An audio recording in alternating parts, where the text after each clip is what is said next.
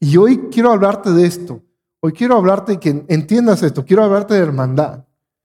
Y hoy el, mensaje se trata de que somos hermanos. Y quiero que tú veas a las personas que están aquí, ¿ok? Y entiendas de que son hermanos.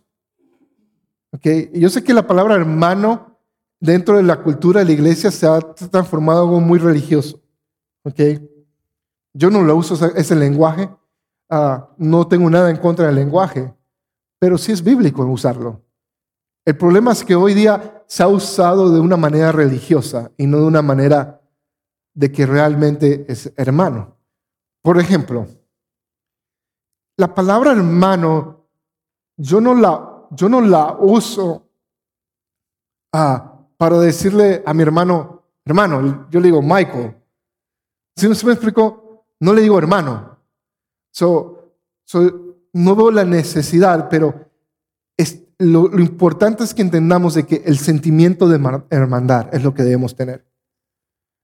No es necesario que nos digamos todos hermanos y hermanas, pero sí es importante que tengamos ese sentimiento de que a pesar de la circunstancia vas a estar ahí para tu familia. Porque de hecho, cuando usas la palabra hermano, se entiende que eres parte del mismo Padre. So, fíjate bien en lo que dice Primera de Pedro 3, 8. Dice, por último, todos deben ser de un mismo parecer, tengan compasión unos de otros, ámense como hermanos y hermanas y sean de buen corazón y mantengan una actitud humilde. So, mira lo que dice Pedro, dice que nos amemos como hermanos y hermanas. Que ese sentimiento, ese amor, sea como hermano, sea hermana. Y yo sé que ahora estás pensando, no, pero si yo me peleo mucho con mi hermano. Y, puede ser cierto, pero siempre estás ahí. Y yo sé que algunos tenemos familias disfuncionales y no tenemos una relación alguna con nuestros hermanos y hermanas. Ok, so la imagen esa, si vienes de una, de una familia muy disfuncional, entonces la imagen de hermanos no te entra. Ok, y entiendo esto, pero entiendo el corazón del mensaje. ¿Ok? Corazón del mensaje es que debemos amarnos, debemos cuidar uno de nosotros. Primera de Pedro 1, 21 al 23 dice, por medio de Cristo ustedes creen en Dios, quien lo resucitó y le dio lugar de honor en su reino. Por eso ustedes han puesto su confianza en Dios y están seguros de que Él les dará todo lo que le ha prometido. Ahora ustedes obedecen al el verdadero mensaje de Dios y Dios los ha limpiado de todo pecado para que se amen unos a otros sinceramente, como hermanos. Así que ámense muchos, ámense mucho unos a otros con todo su corazón, con todas sus fuerzas. Dios les ha cambiado su modo de vivir. Es como si ustedes hubieran vuelto a nacer, no de padres humanos que finalmente mueren, sino que gracias al mensaje de Dios. Y es que ese mensaje da vida y nada puede destruirlo. fíjate bien, dice, dice que, que muchos unos a otros con todo su corazón, con todas sus fuerzas. Pero, pero, y, luego dice, dice el verso 23, Dios le ha cambiado su modo de vivir y es como si ustedes han vuelto a nacer. No de padres humanos. Si te estás diciendo, está estableciendo esto, Entiende esta idea. Tú eres hijo. Eres hijo. Eres hijo de Dios. Y eso nos hace a nosotros hermanos. Nos hace hermanos. So, mira a la persona que está junto contigo. Y, esta es la idea. No tienes otra, ya son hermanos. Si, si han depositado su fe en Cristo Jesús, nos hace hermanos o no tienes otra. No tienes otra. Ya, ya son hermanos. tenemos el mismo Padre. Pero mira esto, fíjate cómo empieza 1 eh, Pedro 1, 21. Dice, por medio de Cristo ustedes creen en Dios, quien resucitó y dio lugar en honor a su reino. lo único que nos une a nosotros es Cristo. Es quien nos une. Y, esto, es, esto es bien interesante. No puedes forzar el amor de Dios en tu vida. ¿Ok? ¿Qué quiero decir con esto? si tú no has rendido tu corazón a Jesús, ¿ok? No puedes amar como Él ama. Si tú no has rendido tu corazón a Jesús, no puedes amar como Él ama.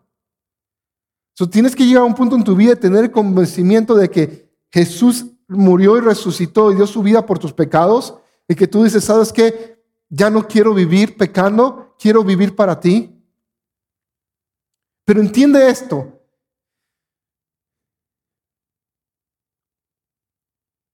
Tú eres el que necesita rendir tu vida a Dios. Porque cuando, cuando no has rendido tu vida a Dios, hay condenación a tu vida. ¿Y qué me refiero? Es esto, vas a ir al infierno, es eso. Pero, no, pero entiende esto, no entres en una relación por Jesús porque le tienes miedo a ir al infierno, sino que entiendas de que tu vida tiene pecado y ese pecado te descalifica y ha ofendido a Dios. Y la razón de que, de que tú puedes entregar tu vida a Él es porque tú reconoces de que sabes que la he regado. Me arrepiento. Pero si tú nada más estás de acuerdo con lo que decimos, pero no te has arrepentido, sigues viviendo ese estilo de vida que desagrada a Dios, entonces no hay arrepentimiento. Arrepentimiento es ir en la dirección opuesta.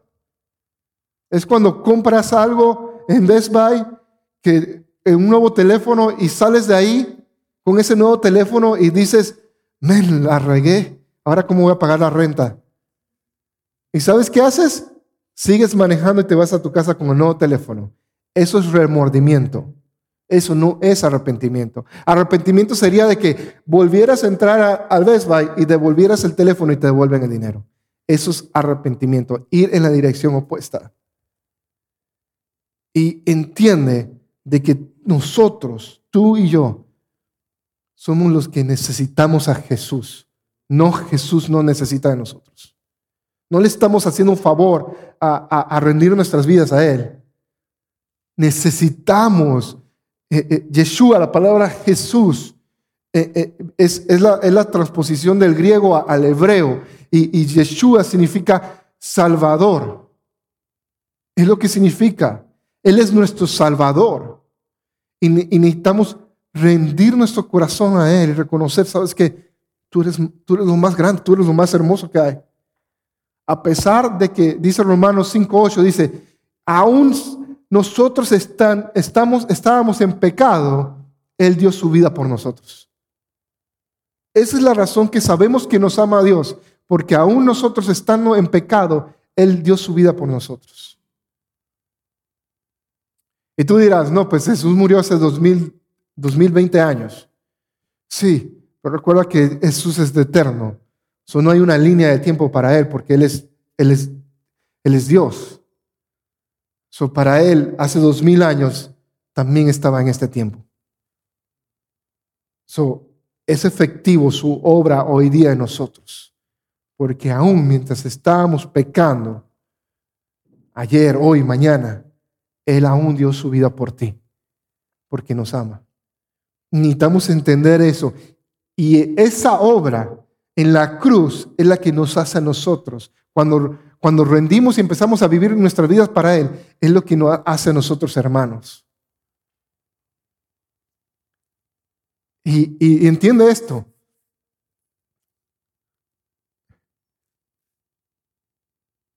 En cada familia hay reglas. ¿Verdad? En cada familia hay reglas.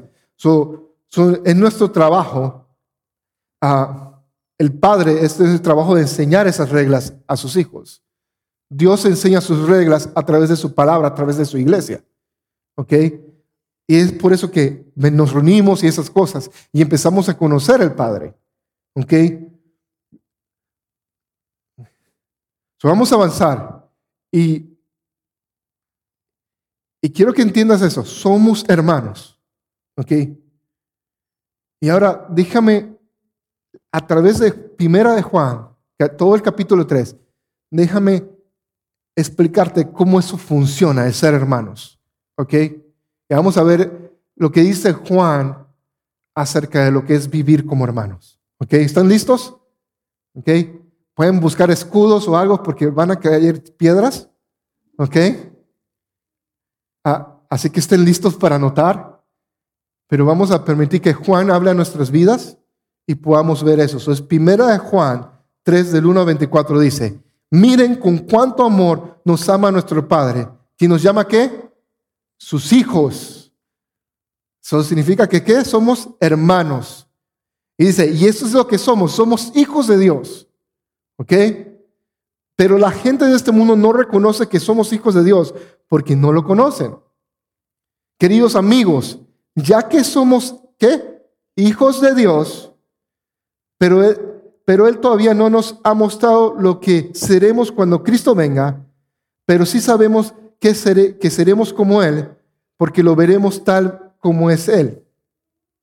Y todos los que tienen una gran expectativa se mantendrán puros, así como Él es puro. ¿Ok? Todo que peca, fíjate bien, todo que peca viola la ley de Dios, porque todo pecado va en contra de la ley de Dios.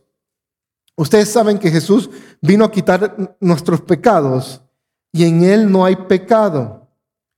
Todo el que siga viviendo en, en Él no pecará.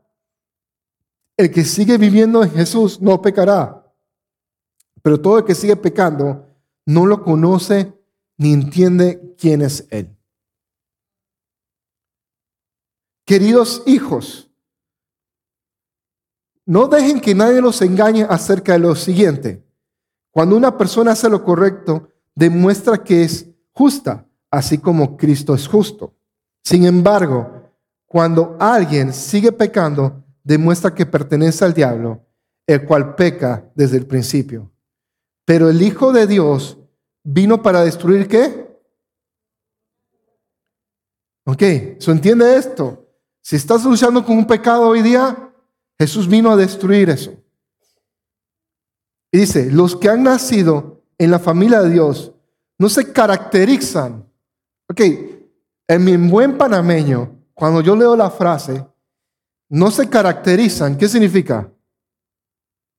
Que normalmente no hacen eso. ¿Ok? So, fíjate bien. Dice, no se caracterizan por practicar el pecado. So, ¿Qué quiere decir? En, mi buen panameño dice que los cristianos o, un hijo de Dios normalmente no peca. No quiere decir que nunca va a pecar, porque vamos a ver lo que dice en el mismo libro, Juan en el capítulo 2, dice de que cuando pecamos tenemos un abogado que nos defiende. ¿Ok? So, tenemos que entender todo el libro. ¿Ok? Para entender lo que está diciendo aquí en el capítulo 3, especialmente el capítulo 5. ¿Ok? Porque pareciera que todo lo que dice Juan aquí es muy duro, o es blanco y negro, y sí es blanco y negro. ¿Ok? Pero tenemos que entender el capítulo 5 y los primeros dos capítulos también. No lo podemos tomar de cuenta y nada más leer el capítulo 3 y el 2. ¿Ok? Y eso se los voy a explicar. Pero dice, que no nos caracterizamos por practicar el pecado, porque la vida de Dios está en ellos. Así que no pueden seguir pecando porque son hijos de Dios. ¿Ok? y, luego te, lo voy a explicar más adelante. O déjame ir de una vez a eso para, para, para no volver. Si vas a tu Biblia, o, o ahí tus notas, primera de Juan 5.3 dice esto, ni siquiera lo tienes que, te lo voy a decir, tú lo puedes verificar. Primera de Juan dice, 5.3 dice esto, cuando amamos a Dios, obedecemos sus mandamientos, y esos no son difíciles de cumplir. ¿Ok? Es lo que explica este libro, en el capítulo 5, verso 3. Cuando amamos a Dios, obedecemos sus mandamientos y no son difíciles de cumplir. ¿Ok? Yo creo que para muchos pensamos que obedecer a Dios es muy difícil. Pero Juan está diciendo que cuando lo amamos, no es difícil de obedecer a Dios. ¿Por qué? ¿Cuántos de ustedes, levanten la mano rapidito, se han enamorado alguna vez? Nada más, Felipe. Levanten la mano sin pena. ¿Ok? ¿Cuántos se han enamorado alguna vez? ¿Ok? ¿Cuántos están enamorados? Ah, ahora sí, porque no quieren que las esposas los regañen. ¿Ok? Ok, fíjate esto. Cuando te estás enamorando de alguien, yo me imagino que un día, ah, vamos a usar nombres de aquí, ah, vamos a usar nombres. Yo me imagino que un día José conoció a Ana María y, y, estaban ahí en Puerto Rico, en la isla del encanto, y un día José invita a Ana María y la lleva por a comer un helado. ¿Ok? Hace mucho calor en, ahí en el, Caribe y le invita a comer un helado. Y José, como típico latino, ordena el, el helado por ella y le ordena, no sé, de pistacho. Bueno, le ordena un sabor que ella no le gusta. ¿Qué pasa? Cuando él entrega ese helado a ella, ¿ella qué va a hacer? Le va a decir, pues no me gusta. ¿Ok? Ahora, ¿crees que el día siguiente, cuando él invite el otro helado, le va a dar el mismo de pistacho? ¿O le va a dar el que le gusta? Le va a dar el que le gusta. Primera de Juan 5.3. Cuando amamos a Dios, obedecemos sus mandamientos no son difíciles de cumplir. Relaciona esa, esa, esa idea con esto. Cuando conocemos a Dios a través de su palabra y lo amamos, entonces vamos a querer agradar a Dios. No porque solamente lo dice la Biblia, sino porque tenemos una relación con Él. So ahora el pecar no va a ser difícil, el, no pecar no va a ser difícil, porque ahora queremos honrar a Dios.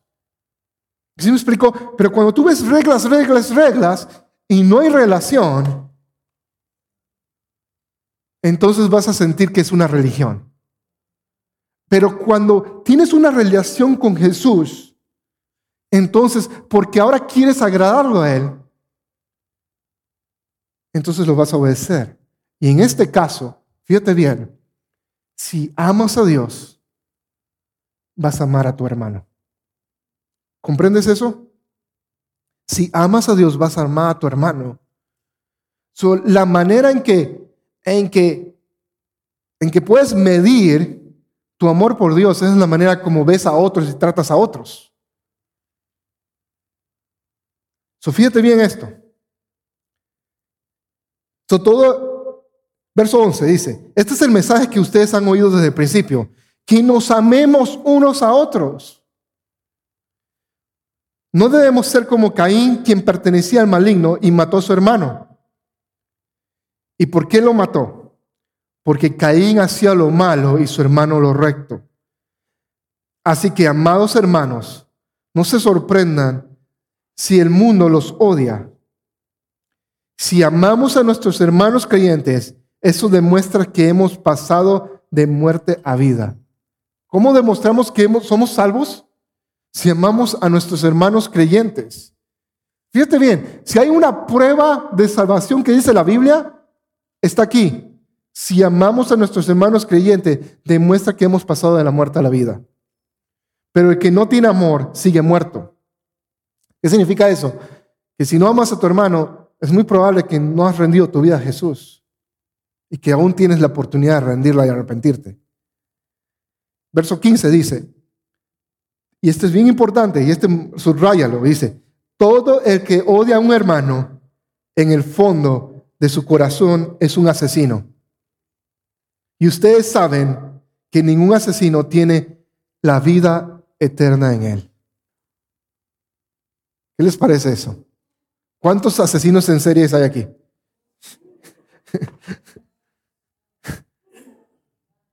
Todo el que odia a tu hermano. ¿Qué es odio? Es detestar a alguien. Y tú puedes decir, no, es que yo no odio. Pero si, ves la definición de odio, odio no es, no es simplemente llegar al punto que quieras matar a una persona. Odio es, cuando llegas al punto que deseas algo malo a esa persona. Odio es que llegas al punto que ni siquiera quieres estar cerca de esa persona. Y eso te convierte en un asesino, según la palabra de Dios.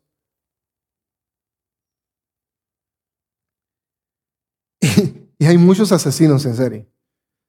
Y yo creo que todos en nosotros, en algún momento en nuestra vida, hemos odiado a alguien. Lo puedo garantizar.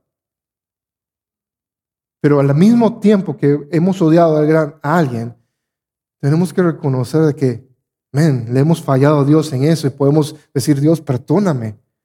Me arrepiento de eso. Enséñame a amar a mis hermanos.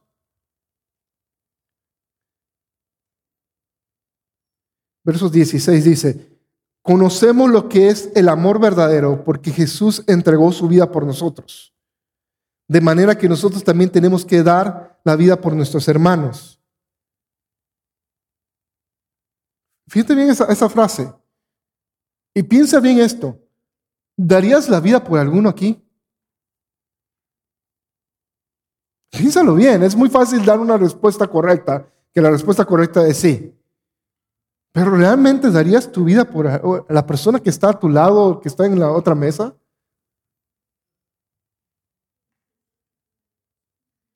Piénsalo bien, porque, porque, porque es esto. Si llegamos a un punto y somos honestos y decimos que no, o decimos que sí, sea, sea la respuesta que sea, esto es lo que implica, al final, es que no, no nos amamos suficiente. ¿Y sabes qué es lo que implica? Implica esto, que no amamos suficientemente a Dios. Que no deseamos lo suficiente a Dios. Porque, porque es un reflejo. Dice, dice Jesús, el gran mandamiento dice esto. Amarás al Señor tu Dios con todo tu corazón, con toda tu alma, con toda tu mente y a tu prójimo como a ti mismo. Y este es el asunto. Necesitas aprender a amar a Dios. Porque cuando no amas a Dios, te la pasas hablando negativamente de otros. Cuando no amas a Dios, te la pasas hablando de, de, que si alguien se puso una playera roja o no en la iglesia. Y empiezas a criticar cualquier tontería en vez de hablar vida. Cuando amas a Dios, estás haciendo daño a la iglesia que Cristo dio su vida por. Cuando hablamos entre, mal de, a espaldas de cada uno de nosotros. Cuando empezamos a, a ser negativos acerca de la iglesia, estamos hablando en contra de la iglesia que Cristo murió por. Y necesitamos arrepentirnos de eso. Porque yo lo he hecho. Yo he hablado mal de la iglesia. Yo me quejaba mucho de la iglesia. No aquí en Daystar, en otras iglesias que estuve. Y fue bien, es bien triste cuando tienes un corazón amargado y lo único que te la pasas es criticando el liderazgo, como yo lo hacía.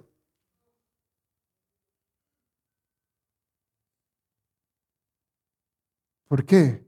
porque era un indicativo de que no amaba a Dios. Y era la realidad. No amaba a Dios, amaba mi, mi propia comodidad, mi propia forma de ver las cosas. Quería imponer mis ideas y no entendía el corazón de Dios para esa iglesia. Y no veía a la gente alrededor mía como hermanos, sino lo veía como competencia. Eso fue lo que me pasó a mí. no sé cuál es tu historia, pero me imagino que si llevas más de dos años, tres años en el cristianismo, quizás te puedas relacionar con eso. El problema que, que tenemos entre las iglesias no es que Dios no sea real. El problema es que no hemos aprendido a amar a Dios. Todavía nos amamos muchos a nosotros mismos. Tenemos un orgullo muy grande que hacemos todo acerca de nosotros en vez de hacerlo acerca de otros. Mira lo que dice el verso 17. Si alguien tiene suficiente dinero para vivir bien y ve a un hermano en necesidad, pero no le muestra compasión, ¿cómo puede estar el amor de Dios en esa persona? Si alguien tiene suficiente dinero para vivir bien, ¿puedes creer eso? De que alguien está básicamente en la calle y no hacemos nada por ellos, ¿cómo podemos decir que somos la iglesia de Cristo?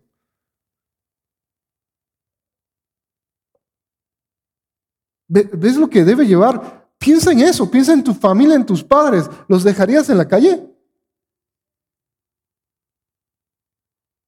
¿Tendrías esa misma compasión, ese mismo amor por aquel con quien no creciste? Aquel que simplemente es ahora tu hermano por lo que hizo Cristo en nuestras vidas.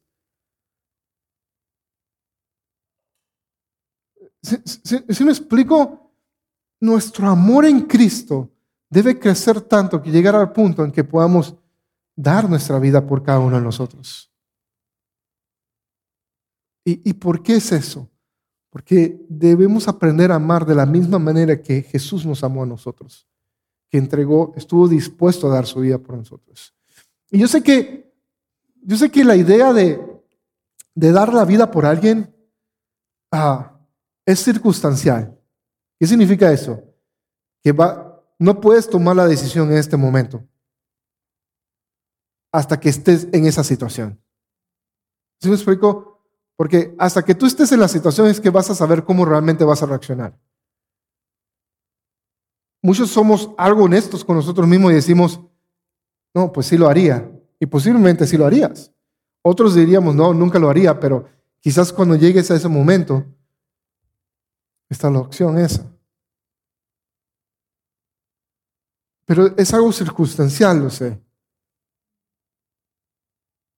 Pero como es algo circunstancial, mi pregunta sería más esta. Ahora mismo, ¿qué tanto amas a Dios? ¿Cómo lo puedes medir tu amor a Dios? En la manera que amas a otros. ¿Qué tanto genuinamente te importa a otras personas?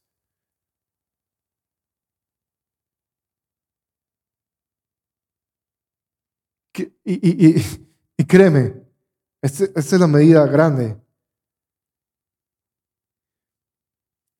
¿Qué tanto aquí entre nosotros?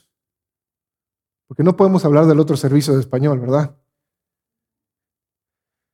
Aquí entre nosotros, ¿qué tanto nos conocemos entre nosotros? Porque la manera en que tú te esfuerces para conocer a otros y compartir con otros de lo que estamos aquí, eso demuestra la manera como amas a Dios. Si estás aislado y nada más vienes y te vas, no participas, no te involucras, entonces eso demuestra cómo nos, me amas a mí, cómo amas a, tu compañero, a tu hermano en Cristo. Por eso me encantan los grupos de vida, por eso me encanta el viernes, en la noche tenemos el grupo de hombres. Tuvimos 10 hombres ahí compartiendo comiendo hamburguesas. Grupo de las mujeres se va a reunir pronto y tenemos el grupo de vida este, este viernes o cuando... Tú puedes hacer excusas, ¿ok? Puedes decirme que trabajas y todas esas cosas. Y yo entiendo eso. Yo entiendo cuando tienes trabajo y no puedes asistir a un evento por un trabajo. Pero, pero hay teléfonos, Tienes un celular. No necesitas, si por tu trabajo te limitas a asistir a eso, te puedes involucrar con la gente también, a hablarles. Para mí se me hace muy complicado esto. ¿okay? Sí hay que tener un balance. Pero si somos familia, ¿no deberíamos como iglesia pasar más tiempo juntos?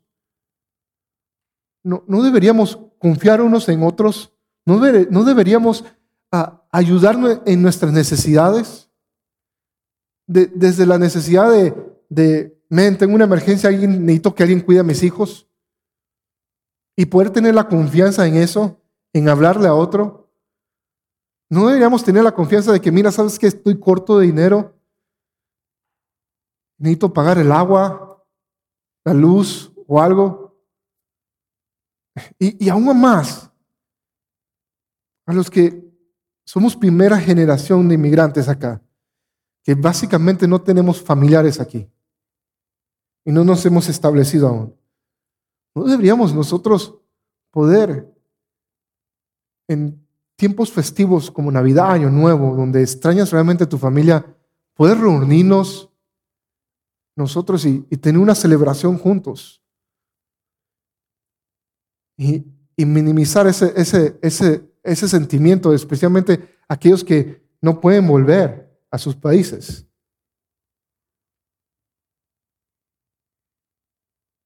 ¿Se me explicó?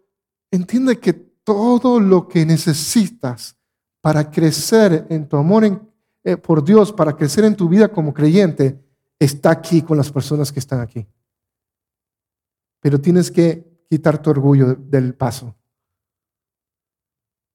y poder decir, ¿sabes qué? Necesito de alguien. Es triste cuando tu círculo íntimo son gente que no ama a Dios, que no son cristianas. Y esas son la gente que va a influir en tu vida. La gente, piensa en esto. ¿Quiénes son los que más frecuentas? ¿Quiénes son tus amigos más cercanos? ¿Son gente que ama a Dios o no?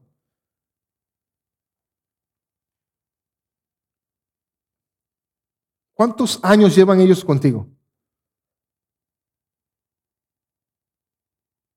Piensa en eso. Y piensa, porque esto es lo que va a pasar. Esa gente cercana van a influir en tu vida. Y no me puedes decir, no, yo soy el que influyo. Ambos van a influir. ¿Ok? Ambos van a influir en tu vida.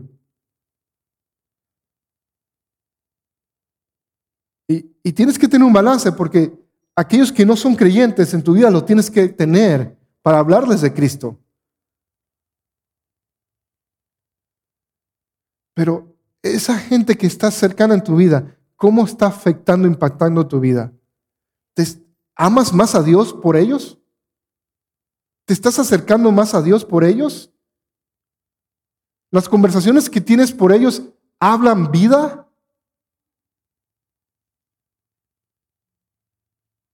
¿O te la pasas criticando con ellos todo? ¿Sí, me explico? Evalúa eso porque eso está influenciando tu vida. Y, cuando lo transporta dentro de la iglesia, vas a tratar a la gente dentro de la iglesia de la misma manera como te relacionas con ellos. Y va a ser fácil, si, si tus amigos no cristianos se la pasan hablando de otros, va a ser fácil para ti hablar de otros dentro de la iglesia. Ah, es que no me gustó cómo se vistió, no me gustó cómo me miró,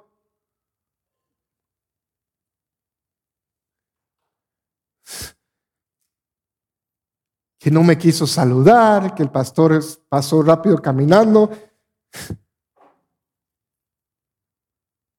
Me vio en Walmart y no me saludó. Créeme, si tú me encuentras en Walmart, lo más seguro que no te voy a saludar. ¿Ok? Porque lo más seguro que ni siquiera me di cuenta que estabas ahí. Yo voy siempre a un lugar enfocado en lo que busco y mi esposa siempre me regaña por eso. Porque luego ella me dice, ella es la que ve todas las personas de Daystar. Y dice, ahí está tal persona. Y yo, oh, sí es. Ni me acuerdo de su cara. y ella me, dice, oh, es del, servicio de inglés. Y yo, oh, ok, salúdalos. Hay gente, hay una hermana de Sans que trabaja en Sans, que es cajera. Y a cada rato me dice, hola, Pastor Howard, en inglés. Yo no sé quién es. ¿Sí, sí, sí me explico? Porque soy así de, distraído cuando voy a esos lugares. Pero no te puedes ofender por esas cosas. Lo mejor que puedes hacer para no ofenderte de esas cosas es ir con la persona y la encuentras en Rosso o lo que sea y saludará. No esperes que te saluden a ti. ¿Sí me explico? Porque yo recuerdo que en Panamá hacía, se hacía mucho eso. No, yo llegué primero el que, el que ya estaba aquí, pues me tienen que saludar, tú eres el que estás entrando. Decían eso. El que va entrando es el que saluda. Mm, dejemos esas tonterías. Enseñémonos a amarnos unos a otros, como Cristo nos amó. Verso 18 dice, queridos hijos, que nuestro amor no quede solo en palabras, mostremos la verdad por medio de nuestras acciones. No sé si tengo que explicar ese versículo, pero, pero lo voy a hacer como quiera, porque me gusta hablar. No digas que me amas, te lo voy a poner aún más duro. No digas que amas a Dios si no me lo puedes demostrar a mí. Así de simple. No digas que amas a Dios si no lo puedes demostrar con todas las personas que estamos aquí. Con todas las personas que, decimos que somos creyentes. E, es duro, es duro, pero... Y sé que suena como una palabra muy religiosa, una prédica muy religiosa, porque son palabras duras, pero... Ven, nada más imagínate conmigo si empezamos a vivir esto. Lo podemos leer en el capítulo 2 de Hechos, el resultado de eso, de amarnos genuinamente. Dice, queridos hijos, que nuestro amor no quede solo en palabras, mostremos la verdad por medio de nuestras acciones. Nuestras acciones demostrarán que qué? Que pertenecemos a la verdad. Entonces estaremos confiados cuando estemos delante de Dios. Aún si nos sentimos culpables, Dios es superior en nuestros sentimientos y Él lo sabe todo. Queridos amigos, no nos sintamos culpables, podemos acercarnos a Dios con plena confianza y recibiremos de Él todo lo que pidamos porque le obedecemos y hacemos las cosas que le agradan. no se sientan culpables ahora mismo, porque no, pastor, es que estas piedras fueron muy grandes. No te sientas culpable. Porque hoy tienes la oportunidad de ir a Dios y decirle, Dios, enséñame a amar como tú amas. Y no lo dejes en palabra, demuéstralo con acciones. Verso 23, y su mandamiento es el siguiente, debemos creer en el nombre de su Hijo Jesucristo y amarnos unos a otros, así como Él nos ordenó. La semana pasada hablamos de este tema. Es una decisión. Amarnos unos a otros es una decisión. So, puedes luchar con tu orgullo o puedes decidir amar a las personas que estamos aquí. De la misma manera en como Dios te ama.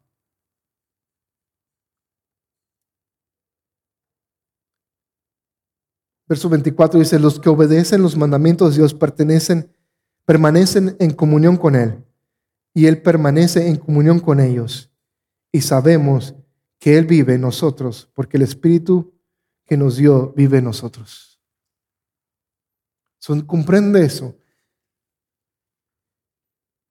Podemos amarnos unos a otros porque Él habita en nosotros. Él es el que nos enseña a amar. Él es el que nos enseña a amar. Y mira, termino con esto. Primera Pedro 2.1. Dice, mis queridos hijos. ¿Ok? Estas es las, eh, mis queridos hijos, escribo estas cosas para que no pequen. Y si alguno peca, tenemos un abogado que defiende nuestro, nuestro caso ante el Padre. Es Jesucristo, el que es verdaderamente justo. Él mismo sacrificó y pagó nuestros pecados, no solo los nuestros, sino también los del todo el mundo. ¿Comprende eso? Que si pecamos, tenemos un abogado que nos defiende en nuestro caso, que es Jesús. Lo único que tenemos que hacer es decirle, me arrepiento. ¿Entiende eso? Es la palabra clave aquí, es arrepentimiento. ¿Te acuerdas? Lo, del Best Buy que dije de que compras ese teléfono es ir, es, ir en otra dirección. So, debemos llegar a punto de decir, ¿sabes qué? Si yo no estoy amando a mi hermano, decirle, Dios, me arrepiento. Y inmediatamente vivir de la manera opuesta. Muchos dirán, ah, es que eso es ser hipócrita. No, eso se te convierte en alguien arrepentido. Alguien cambiado y transformado por Dios. Y debemos llegar a eso.